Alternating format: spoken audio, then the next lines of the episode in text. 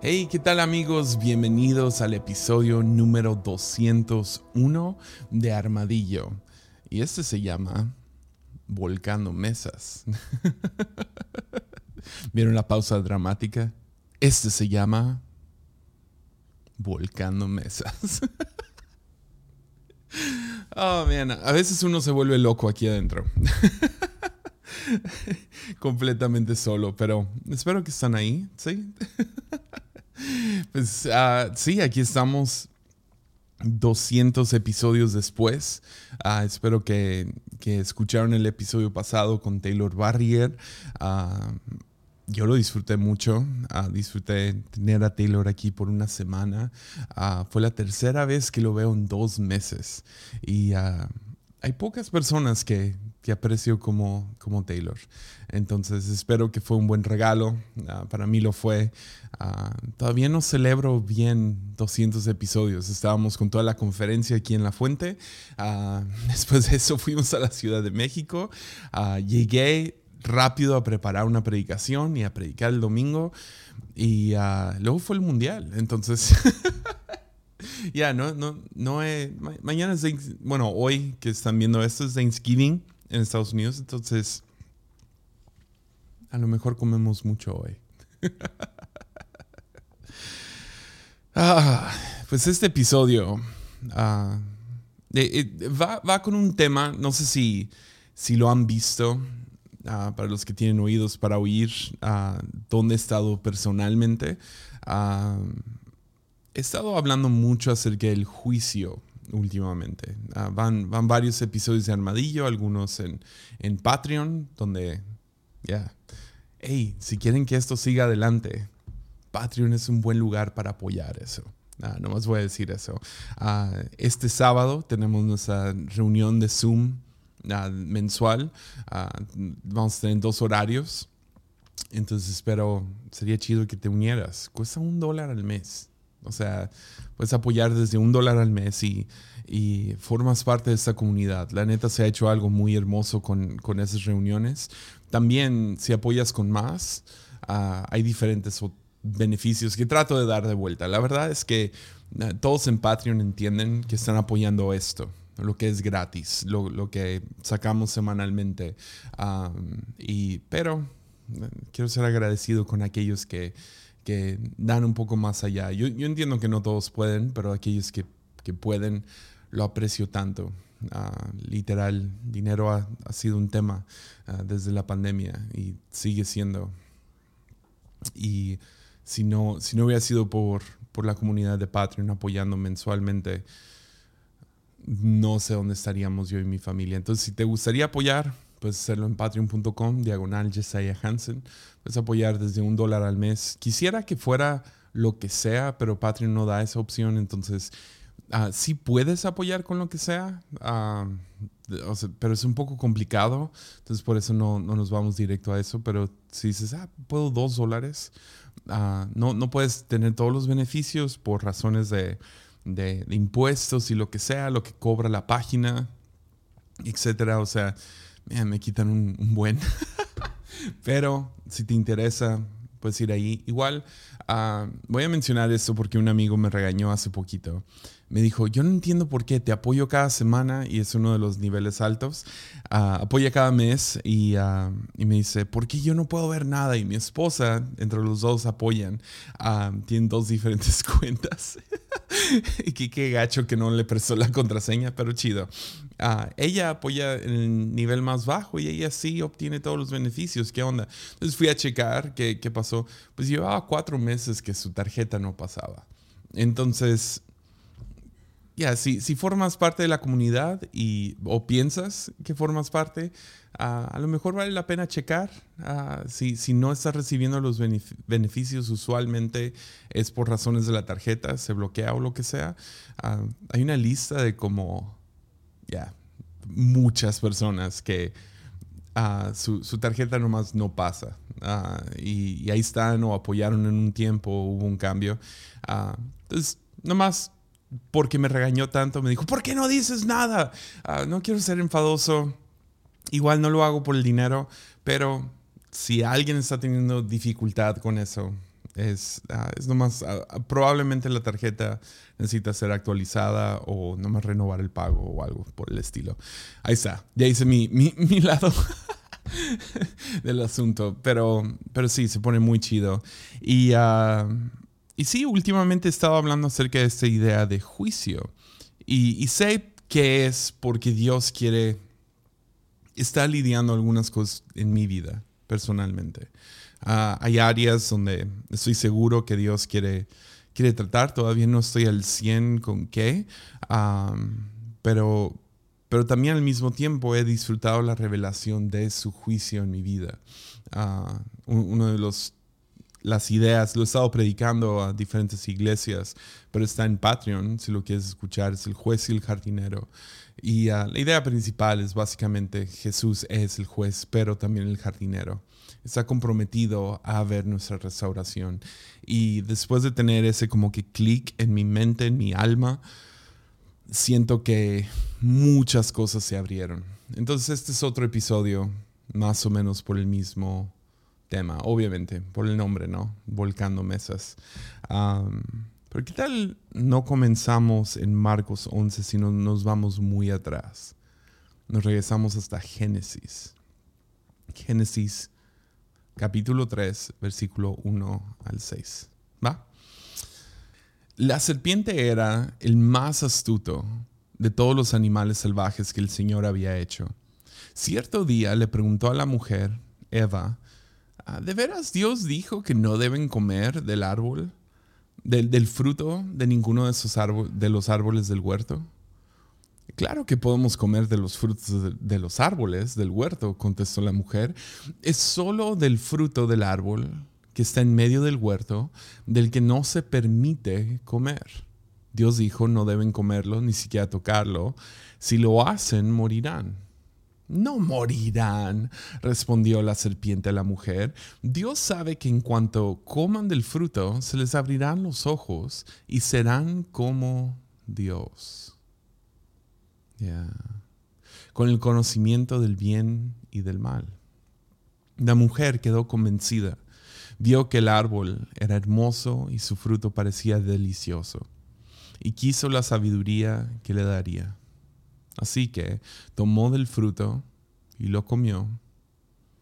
Después le dio un poco a su esposo, que estaba con ella. Y él también comió. Esa es una de esas historias, ¿no? O sea, creo que todo mundo se la sabe. Adán y Eva en Edén, árbol prohibido. Y hemos, hemos hablado en episodios pasados por qué ese árbol estaba ahí, ¿no? Y lo, lo resumo rápido. La razón que Dios pone un árbol uh, del cual no deben de comer en medio del huerto es porque amor no puede ser genuino sin opción de salir de ese amor. Ah, se vuelve algo forzado. Y amor forzado, tenemos una palabra bastante fuerte para eso. Entonces, como Dios no va a violentar a la humanidad, enforzar a la humanidad, forzarnos a portarnos o quitarnos ese chip de, no sé, voluntad propia, ah, permite, ah, pone un árbol y dice ese no. Ah, para tener la opción de dejarlo si queremos. Y evidentemente no sabemos cuánto tiempo pasó, no sabemos bien todo, pero aparentemente lo que pasa es que nos, nos muestra que estos individuos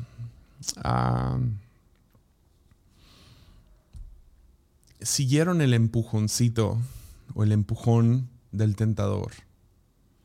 Y ah, empezaron a, escoger lo que era bueno y lo que era malo. Dejaron de, de, escuchar a su Dios, porque ellos querían volverse, como dice el texto, serían como Dios. Querían ser su propio Dios. Ya no tener que depender del conocimiento de Dios, sino depender de su propio conocimiento de lo que está bien y lo que está mal. Y seres humanos en este punto sea que eran estos dos individuos, Adán y Eva, o sea que, no sé, había, no sé si la historia es, es más poética, no sé, no sé qué onda ahí, pero aparentemente el ser humano en algún punto se desvía diciendo, ¿sabes qué? Yo quiero ser mi propio Dios. Confunden quién realmente es Dios, quién es el creador y quién es la creación, quién diseñó todo y sabe cómo debería de funcionar, y aquellos que piensan que saben cómo debe de funcionar. Porque la promesa del tentador, sea una serpiente o sea el diablo mismo, o ah, no, no sé, porque todos, todos hemos tenido estos pensamientos serpentinos, ¿no? Sea como se dio, serán como Dios, es la tentación, ¿no? Porque si somos como Dios, ya no necesitamos a Dios. Y esos seres humanos decidieron, no queremos vivir bajo la dirección de Dios. Aún prevalece eso. Seguimos en las mismas. Miles y miles y miles de años después, el ser humano sigue buscando ser su propio Dios, no estar bajo la dirección de ningún tipo de Dios. Y lo llamamos esto libertad, ¿no? Llamamos esto libertad y si la regamos suficiente, pues gracia lo cubre o etcétera. Ah, pero en nombre de la libertad, la cual termina siendo como que un Dios de nuestra era, ah, terminamos, pues, terminamos poniendo a Dios en una caja donde Dios existe para mí. Ya. Existe para ayudarme a mí, para perdonarme a mí, para para hacer un milagro que necesito, para hacer diferentes cosas. pero ciertamente Dios no está ahí para direccionarme, para decirme por dónde ir, qué hacer, qué no hacer. Pues este tipo de pensamiento todos lo hemos tenido, todos caemos en esto por default, si somos sinceros. Y, ah, y es completamente erróneo. Yeah. Está completamente al revés. La manera que yo lo veo es como si Dios tuviera un manual de, cómo es la vida y cómo debe de funcionar, porque Él lo creó. Y si empiezas a usarlo de la manera equivocada, pues nos va a decir, hey, así no, no hagas esto. Es como, no sé, sería como darle un iPhone nuevo a un niño que no sabe qué es y lo usa como un bloque en sus juguetes. O alguien lo toma y no sabe qué es y lo pone para enderezar la mesa. No, es como, no, no, no, así no es como debe de funcionar. Tú y yo hacemos eso con nuestras propias vidas, pensando, pues no, yo, yo sé lo que está bien y lo que está mal. Y Dios dice, no, yo te creé, yo sé cómo es que tú debes de vivir, tanto en relación conmigo, como en relación con los demás, como en relación contigo mismo. Ya, yo, yo no estoy viniendo como Jesaja para decirte cómo debes de vivir. Otra vez, yo no soy Dios.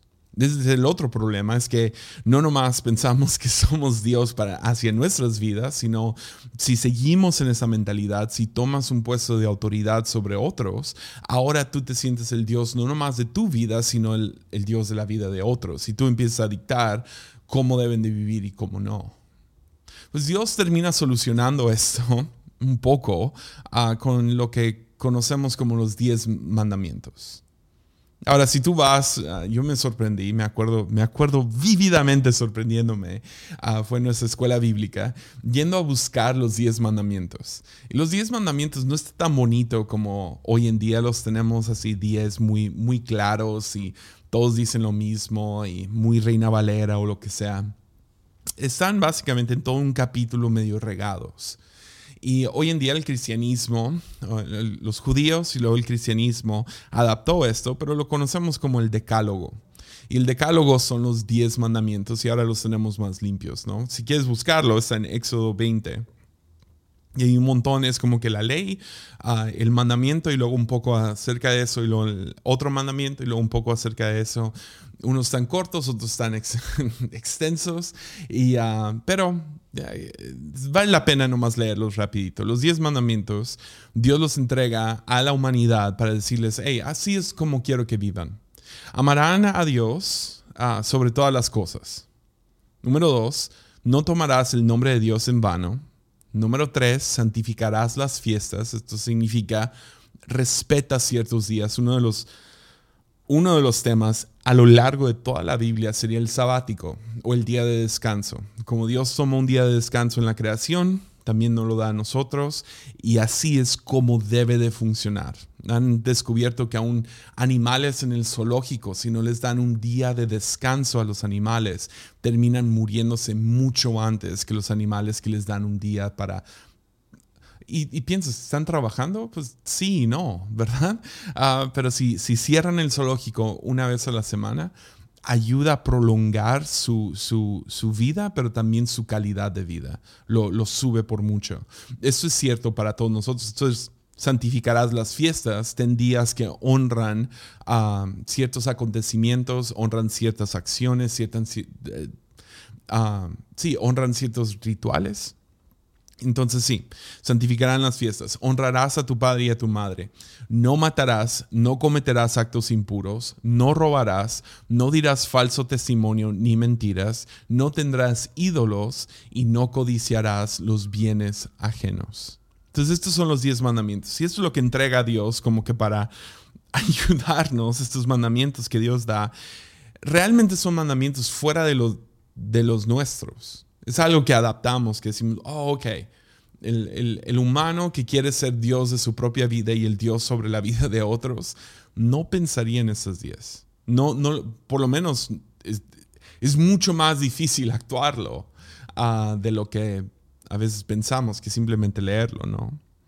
Y, uh, pero Jesús termina resumiendo todos estos diez mandamientos hace lo opuesto a los religiosos de sus tiempos, que lo extendieron y lo extendieron y lo extendieron a como 600 y feria de leyes. Ah, Jesús los simplificó y tomó los 10 y los resumió en dos. Y creo que sabes cuáles son. Es amarás al Señor, ama a Dios y ama al prójimo. Ama a Dios, ama a tu prójimo. Así de sencillo.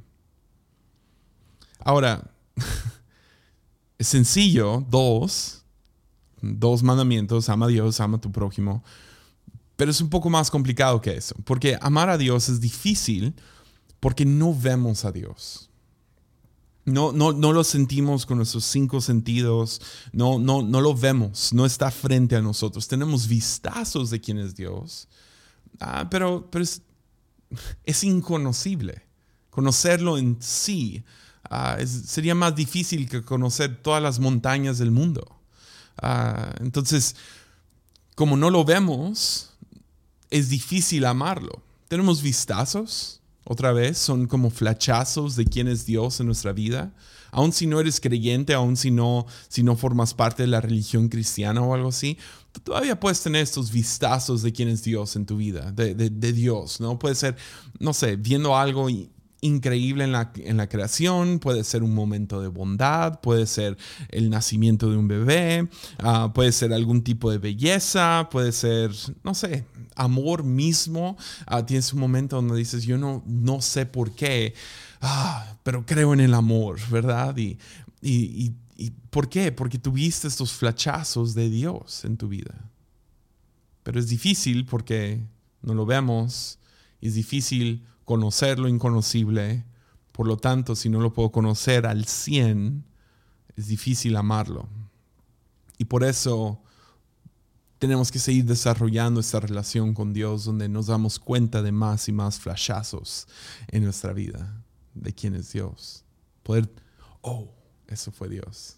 Eso es Dios en mi vida.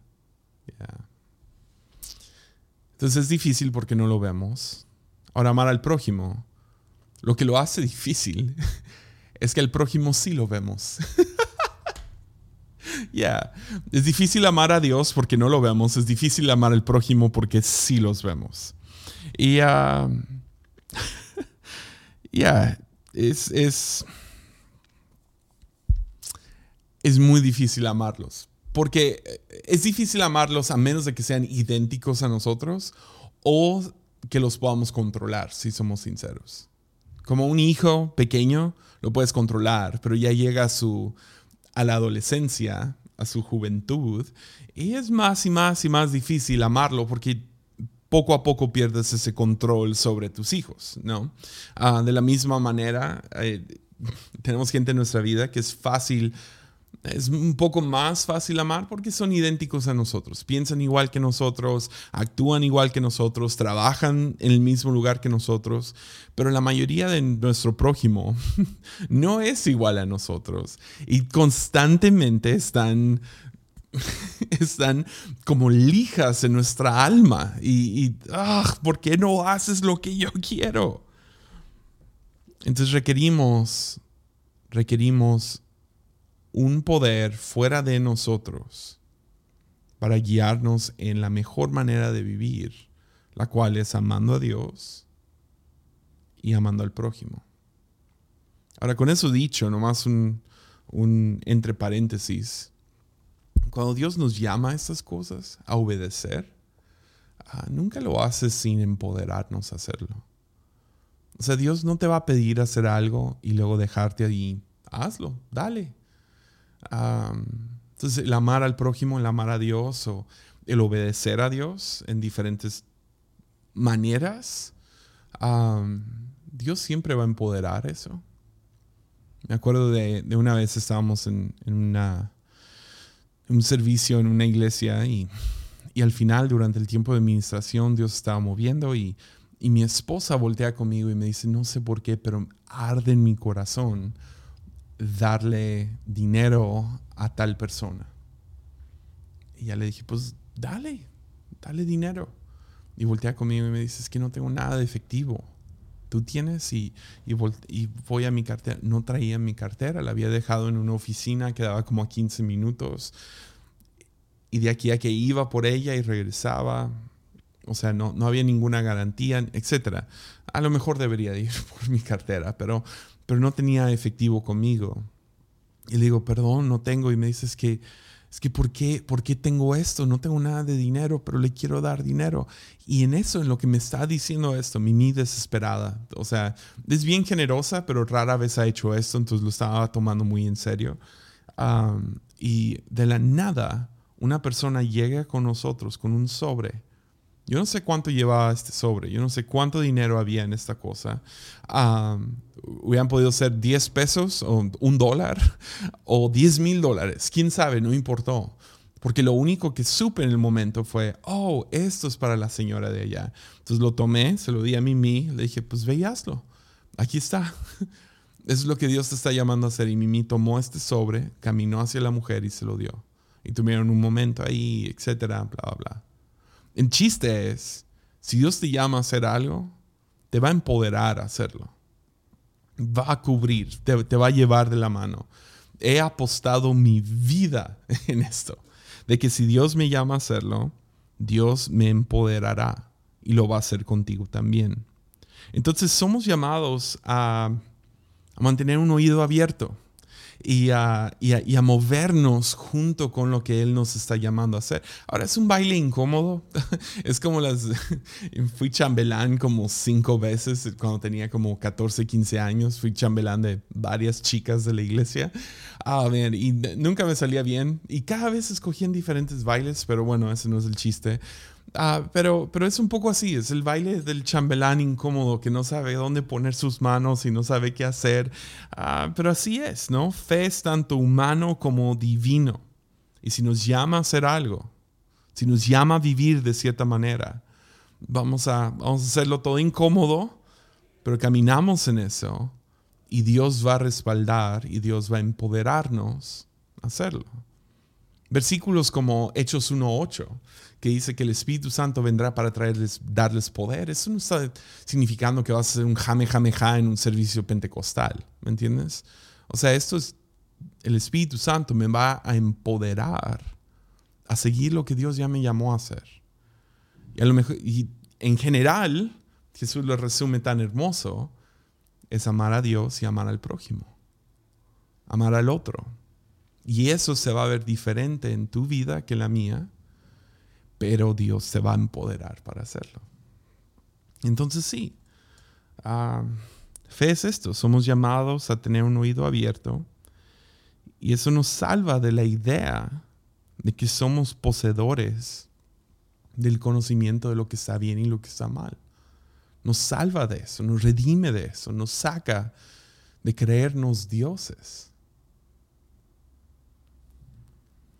Entonces no podemos simplemente confiar en nosotros mismos y hacer lo que es cómodo, sino pausar, prestar atención, buscar cuál es la voluntad de Dios en mi vida. Tomar un momento para considerar cuál es tu voluntad. ¿Qué, qué hago aquí? Ya. Entonces con eso como la, la premisa, me gustaría ir a una historia que es bastante conocida, pero no sé, se me lo estuve leyendo el otro día y brincó de una manera diferente. Y a lo mejor es lo que Dios me está hablando a mí y a lo mejor nada que ver contigo. Pero para eso tengo un podcast, ¿no? para poder trabajar estas ideas. Ah, pero estuve leyendo ahí en Marcos 11 la historia de cuando Jesús va y voltea las mesas, ¿no? Acabo de hablar de esto en Armadillo hace poquito, ah, pero entra y voltea estas mesas y hace un látigo y saca, saca las, el ganado y las palomas y ah, hace todo un, lío, ¿no? Vemos a Jesús despejando y disrumpiendo lo, lo que estaba sucediendo en el templo. Ahora, lo que, me, lo que hizo que me cayera el 20 es que este, este espacio al cual entró Jesús, a veces lo leemos como si era algo terriblemente malo. ¿no? Yo me acuerdo escuchando una prédica y todo el rato escuchando esta prédica sobre Jesús ah, volteando las mesas, volcando las mesas, haciendo un, un desorden. Uh, y pensando en la tiendita de la iglesia, pensando en el merch. Oh, es que la iglesia está muy enfocada en dinero. Ahora, yo he escuchado y he predicado, yo no estoy diciendo que están mal, um, varias razones por las cuales Jesús llega y voltea las mesas, ¿no? Uh, para algunos es porque guardaban, los sacrificios eran como un talismán, salían, vivían como querían y luego regresaban y, y ah, hacían su sacrificio y todo bien, ¿verdad? Eh, chido, estoy de acuerdo con eso, no lo dudo. Otro lado, que, los, los que estaban aquí, los cambistas, estaban intercambiando el dinero y estaban ganando dinero por los sacrificios del templo. Chido. Ah, otros dicen que había mucha corrupción en medio de todo esto. Chido. Si es el caso, ya, ah, no, no estoy en desacuerdo. Es más, a lo mejor en el futuro va a haber un episodio acerca de lo que, no sé, lo que más resalta, pero ahorita lo que me ha estado resaltando es que era un sistema bastante normal. ¿Ok? ¿A qué me refiero a normal? Era un sistema muy práctico. Ahora están por celebrar las Pascuas cuando Jesús hace esto. En las Pascuas porque está en los diez mandamientos, santificarás las fiestas. Judíos de todos lados venían al templo a ofrecer un sacrificio, a tener sus fiestas, sus rituales, sus, sus comidas largas, etc. ¿no? Entonces, si tú estás viajando, algunas personas hasta 200 kilómetros, y recuerden, es un tiempo sin carros ni aviones, tienen que viajar 200 kilómetros ya sea en camellos o caminando o con sus burros o lo que sea. Qué inconveniente llevar uno de tus sacrificios como una oveja, como alguna cabra, palomas, lo que sea, por el desierto por 30 días o lo que les hubiera tomado en llegar para llegar y sacrificarlo. Era mucho más conveniente y más normal hacer el recorrido sin ese ganado, llegar a Jerusalén y comprar uno. Entonces llevabas dinero. Ahora, yo creo que ni está mal hacer eso. ¿Por qué? Porque de todos modos vas a gastar el dinero. Es un sacrificio, no es algo como que, ah, déjale algo más fácil. No, era, era conveniente, no era, no era una manera de diluir el sacrificio, para nada era más bien, es más conveniente hacerlo así, porque viene y se me muere o se me enferma y luego ni es apto para el sacrificio. Entonces, para todo el sistema funciona mejor hacer el recorrido con dinero en la bolsa, algo que no, o sea, lo puedo perder, pero no se me va a morir el dinero o lo que sea. Hago el recorrido, llego al templo y compro uno.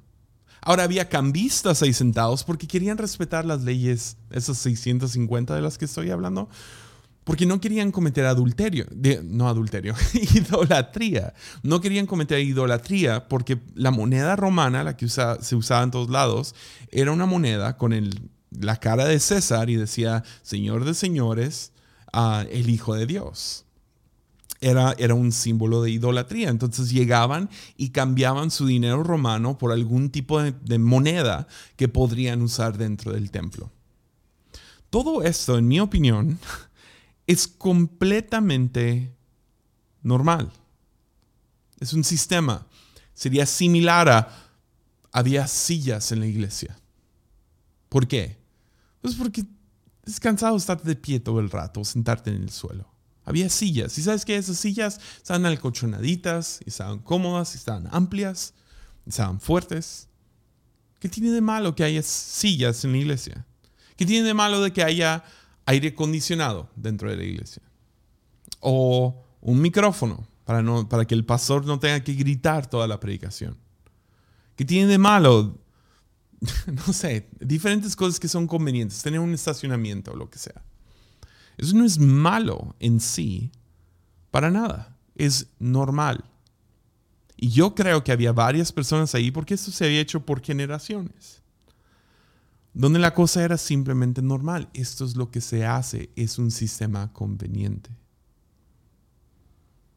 Sin embargo, Jesús volca las mesas otra vez, a lo mejor sí había corrupción, a lo mejor sí había cierto como viven como quieran afuera y luego vienen y ofrecen sacrificios. Bien y sí, bien y sí.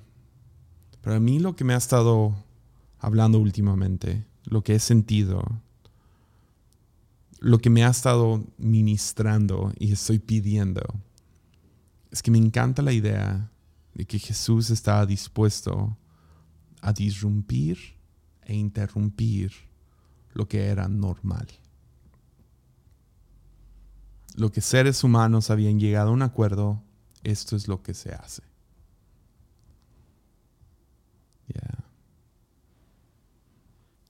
¿Qué si vivir por fe se ve así? Como una interrupción en nuestras vidas que de la nada sientes una voz, un sentimiento, de la nada llega algo, un, no sé, algún tipo de llamado, advertencia, no sé, sea lo que sea. Porque la verdad es que interrupción está en el centro de lo que es transformación. creo que todos anhelamos mejorar. Ahora, otra vez, al 100, yo estoy de acuerdo. Jesús al 100 te acepta tal y como eres, te recibe. Ok, ahorita llegamos a eso. Pero, sinceramente, ¿quieres como que llegar a un punto y nomás mantenerte así el resto de tu vida? ¿O quieres seguir creciendo como diría Pedro en segunda de Pedro, seguir creciendo en gracia y el conocimiento de quién es Dios. Seguir aprendiendo a, mejorar tu amor por el prójimo. A seguir, a seguir viviendo, no sé, mejorar tu calidad de vida día tras día. Y tú y yo sabemos que ese mejoramiento de calidad no es más dinero, no es más romance, no es más fama o lo que sea, sino es confiamos que es amar a Dios, amar al prójimo. Que ahí es, ahí es donde está la vida y vida en abundancia. Por lo menos de nuestra parte en el movernos, ¿no? En, en nuestra, en el actuar, en nuestro corazón. Si podemos aprender a amar bien, vamos a aprender a vivir bien.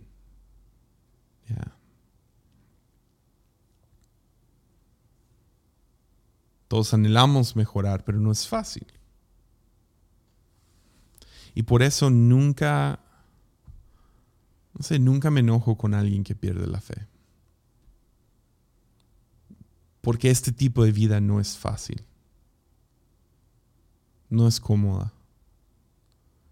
Que Dios te llama a tomar un paso en, confiar en Él más o amarle a Él más o peor aún para muchos de nosotros, amar mejor al prójimo. Ese tipo de interrupción en nuestras vidas, se piensa en el caos en el momento. Animales corriendo por todos lados, dinero en el suelo, todo el mundo yendo a agarrar el dinero. Y Jesús llega y nos voltea estas mesas. Y hacen. Eh, lo más probable es que dentro de una hora tenían todo de vuelta. Sin embargo, Jesús llegando y, haciendo esa interrupción puede ser tan ofensivo que de la nada hace clic algo en tu vida que dices, uh, esta cosa que veo como normal, a lo mejor no lo es. A lo mejor no está bien. A lo mejor es yo practicando lo mismo que Adán y Eva en el huerto yo soy mi propio Dios o nomás estoy en un sistema donde nosotros como seres humanos decidimos esto está bien, esto es lo correcto. Es normal. Y por eso nunca me enojo con gente que pierde la fe. Ah, porque el camino de amor incluye gran dolor. Jesús siendo no nomás nuestro Señor y Salvador, sino siendo el prototipo de cómo nos llama a vivir, terminó muerto en una cruz. Ahí la historia no se acaba ahí, obviamente, pero, pero ahí es donde guía lo que es amor, guía hacia gran dolor, nos guía hacia, hacia pérdida, nos guía hacia sufrimiento, nos guía hacia vulnerabilidad donde uno sigue muriendo a sí mismo día tras día tras día. Lo que yo quiero, ya no voy por eso, voy por otra cosa. La vida ya no se trata de rascar mi propia comezón. Entonces entiendo cuando gente dice, ¿sabes qué? No puedo. No puedo. Porque no es fácil. Pero ¿qué pasa si, pues solo sé lo que sé, ¿no? Y no sé lo que no sé. Entonces, y creo que eso es cierto para todos nosotros, ¿verdad? Tú no sabes lo que no sabes. Ah, entonces todos tenemos cierta ceguera personal. Y, y el chiste es seguir viéndonos en el espejo. seguir viendo esos barros. A, lo mejor hay cosas nuevas que se van apareciendo, que no estaban ahí y ahora están he conocido mucha gente que, man, eran de cierta manera, estaban llenos de, gozo, de paz, de amor, de, todo lo bueno en la vida y luego hay algún cambio en su vida, ya sea algo trágico, algo bueno llega y algo feo se va desarrollando, ¿no? Una mentira agarra raíz, eh, preocupación, ansiedad, temor, no sé, lo que sea. Y tenemos que seguirnos inspeccionando, seguir orando, Señor, examina mi corazón. Pero esa es la razón que me emociona, que Jesús está dispuesto a interrumpir, a disruptir, a hacer un caos en nuestras vidas, para llamar la atención y decir, hey, esto, esto, lo que es conveniente, lo que es fácil, lo que es normal, lo que todos veíamos como algo, ah, si se hacen las cosas, eso no, así no. Uf pues es, necesario ser introspectivo, pero no nomás introspectivo, porque eso qué, o sea, todos podemos ser introspectivos. Obediencia, que no es una palabra sexy, y yo entiendo. Ser obediente. Y creo que también ser un poco sospechoso de uno mismo. Todo esto es tan vital para seguir desarrollando esta vida y vida en abundancia, una vida bien, aprender a vivir la vida bien. Entonces, por un lado, Es saber que eres amado y aceptado. Aún en tu deficiencia increíble. O sea, literal increíble. saber que eres amado y aún así hay espacio para mejorar. Ah, primera de Juan 1.9 lo dice tan chido, dice, pero si confesamos nuestros pecados a Dios, Él es fiel y justo para perdonarnos nuestros pecados y limpiarnos de toda maldad. Si afirmamos que no hemos pecado, llamamos a Dios mentiroso. Ya. Entonces, por un lado, vamos reconociendo nuestros pecados, pero, hey, ¿sabes qué? Dios te perdona, Dios te acepta, Dios te ama. No, no, hay, no hay, nada ahí. todo bien. O sea, a mí me fascina la idea de que Dios perdona nuestros pecados aún antes de pedir disculpas o pedir perdón. ¿Por qué? Porque el, pecado no es bueno para nadie. Digo, perdón, la falta de perdón no es bueno para nadie, ni para Dios. Dios no está lleno de resentimiento y enojo y, ofensa contra nosotros. Él perdona de una vez. ¿Por qué? Porque ya lo han escuchado mil veces antes, lo han dicho, lo he escuchado acreditado a diferentes autores y diferentes personas, pero, pero es uno de esos clichés que tienen mucha verdad, que es el resentimiento o la ofensa o la falta de perdón es como tomar veneno y esperar que la otra persona muera. Eso es cierto. Entonces, ¿por qué Dios viviría en falta de perdón hacia nosotros? No, claro que te perdona. El chiste ahora es que lo confesemos, que, los, que lo veamos. Que lo veamos en nuestras vidas y digamos, oh, yeah. Y Él es fiel y justo para perdonarnos esos pecados, pero para limpiarnos. Entonces, no afirmes que no has pecado. Todos hemos pecado. Y a lo mejor traemos ciertas cosas en nuestra vida que ni vemos como pecado. ¿Pecado que es? Fallarle a la marca. Fallarle a la mejor versión de tu vida posible lo cual Jesús viene a ofrecer.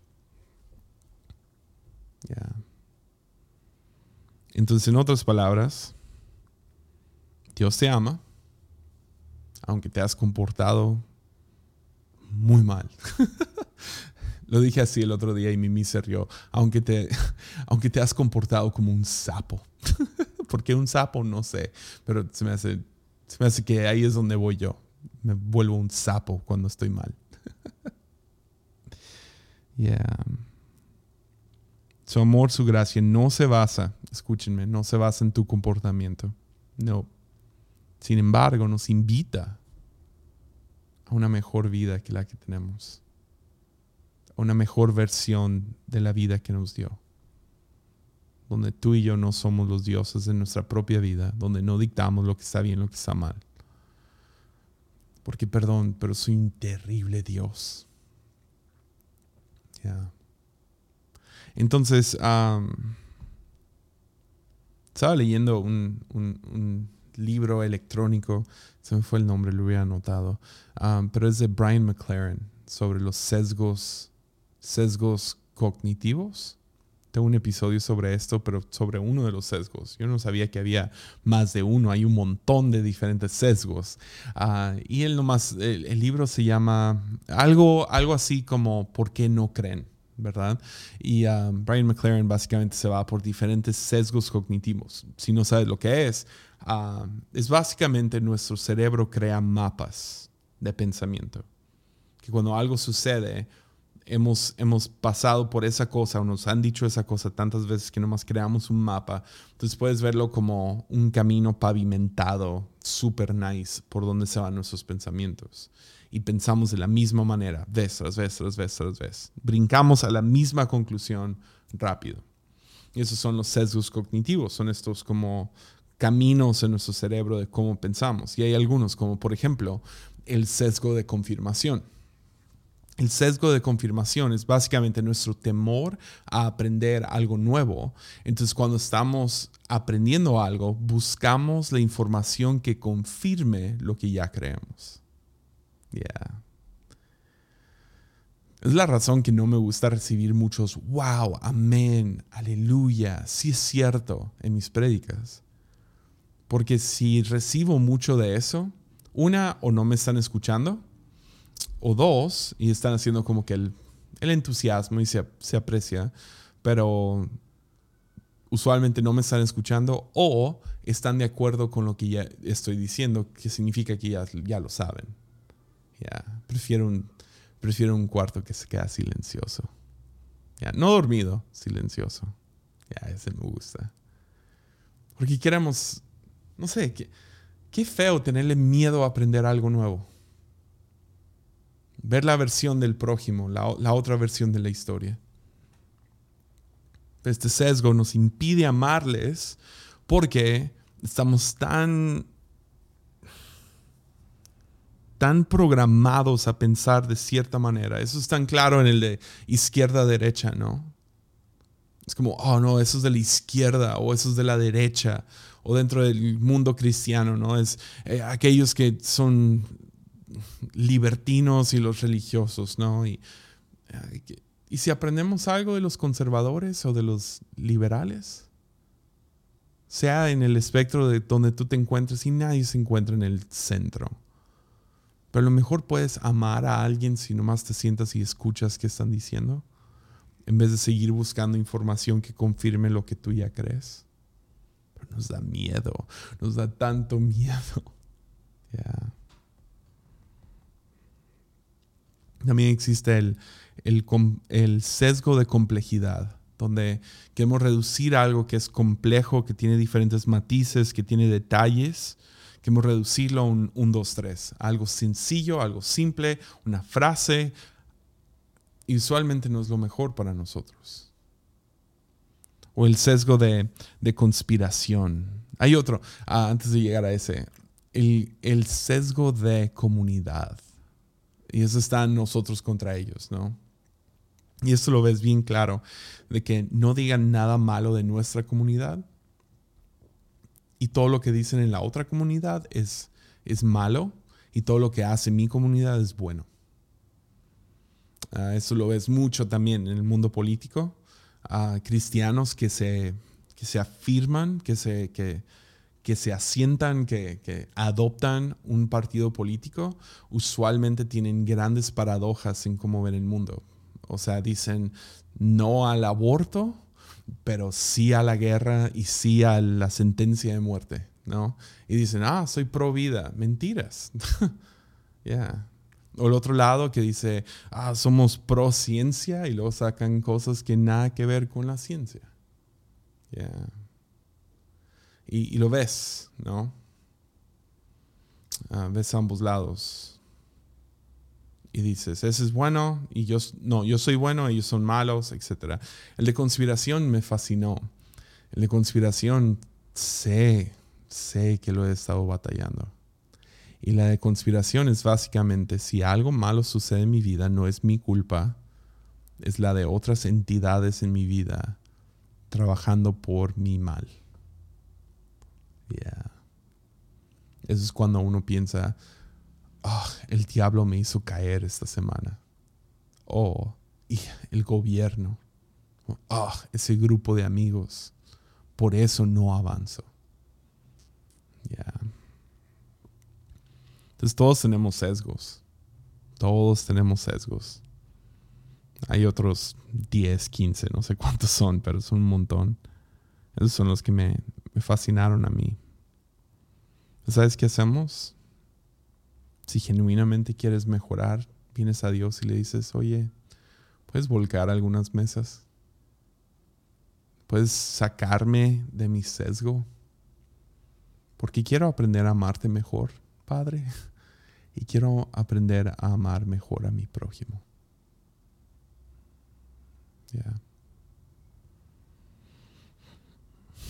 ¿Qué me lleva a este versículo? ¿Cuál es el corazón del juicio de Dios en nuestras vidas? Siento que el corazón del profeta Jesús, del Mesías, obviamente es el Señor y Salvador, pero, ese fue un acto profético, el voltear las mesas. Y me encanta porque en Lucas 13 vemos también él hablando como profeta. Lucas 13, 34. El corazón de Jesús dice, oh Jerusalén, Jerusalén. Y no sé, yo, yo creo que puedo cambiar Jerusalén por mi propio nombre, oh Jesse, Jesse. Pero, oh Jerusalén, Jerusalén, la ciudad que mata a los profetas y apedrea a los mensajeros de Dios. ¿Por qué? Porque interrumpen nuestro sesgo, interrumpen cómo pensamos, interrumpen lo normal con lo que ya nos adaptamos, con lo que ya nos conformamos. Los matamos. Podrías poner ahí, oh Jesse, Jesse, el hombre que silencia mis palabras. ¿Cuántas veces quise juntar a tus hijos como la gallina protege a sus pollitos debajo de sus alas? Pero no me dejaste. Pero no me dejaste. yo genuinamente creo y quiero seguir creyendo esto y teniendo la fe de que todo lo que Dios me termine llamando a hacer o vivir o lo que sea, todos los mandamientos que me da y el simple, esos dos, ¿no? Amar a Dios, amar al prójimo. Cualquier mesa que Él termina volteando, cualquier interrupción masiva, disrupción en mi vida, donde yo digo, ¿por qué, ¿por qué estás haciendo esto? ¿Por qué? ¿Por qué? quiero seguir regresando a que yo creo genuinamente que el corazón de Jesús al final del día es tenerme bajo su protección, tenerme bajo su dirección, bajo su provisión, bajo sus alas. ¿Pudo haber encontrado un animal más inofensivo que una gallina? no, no, no, quiero, quiero que vengan mis pollitos, estén aquí. Quiero cuidarte como la gallina protege a sus pollitos. Genuinamente creo que la, el único deseo de Jesús hacia tu vida y hacia la mía es bendecir. Y por eso derramó su vida para que tú y yo podamos obtenerla. Nos mostró el camino. Ahí está. Sígueme hacia la cruz. Hice esto por ustedes, pero también lo hice para que ustedes me imiten. Entonces muere a ti mismo, ama a Dios y ama a tu prójimo. Y si hay áreas en nuestras vidas donde no se está haciendo eso al 100, donde es normal hacer esto, donde nadie te juzgaría, nadie diría, wow, qué mala persona. Pero a lo mejor Jesús ve algo Gloria a Dios, gloria a Dios que está dispuesto a interrumpir y disruptir, volcar dos, tres meses en mi vida. Entonces mi oración últimamente ha sido, Dios, te invito a hacerlo. Sea como sea, y quién sabe qué va a pasar. Pero por alguna razón he estado resaltando esto en las últimas semanas, que es lo que yo veo como normal, que Jesús quiere disrumpir y decirme, no, así no. Bien, este episodio duró mucho más de lo que pensé que iba a durar. Pensé que iba a ser uno corto. Ah, así, como pueden ver, lo traigo en el corazón. Sí, vamos a terminar ahí. Igual, ah, ya, nos vemos la próxima semana. Ánimo.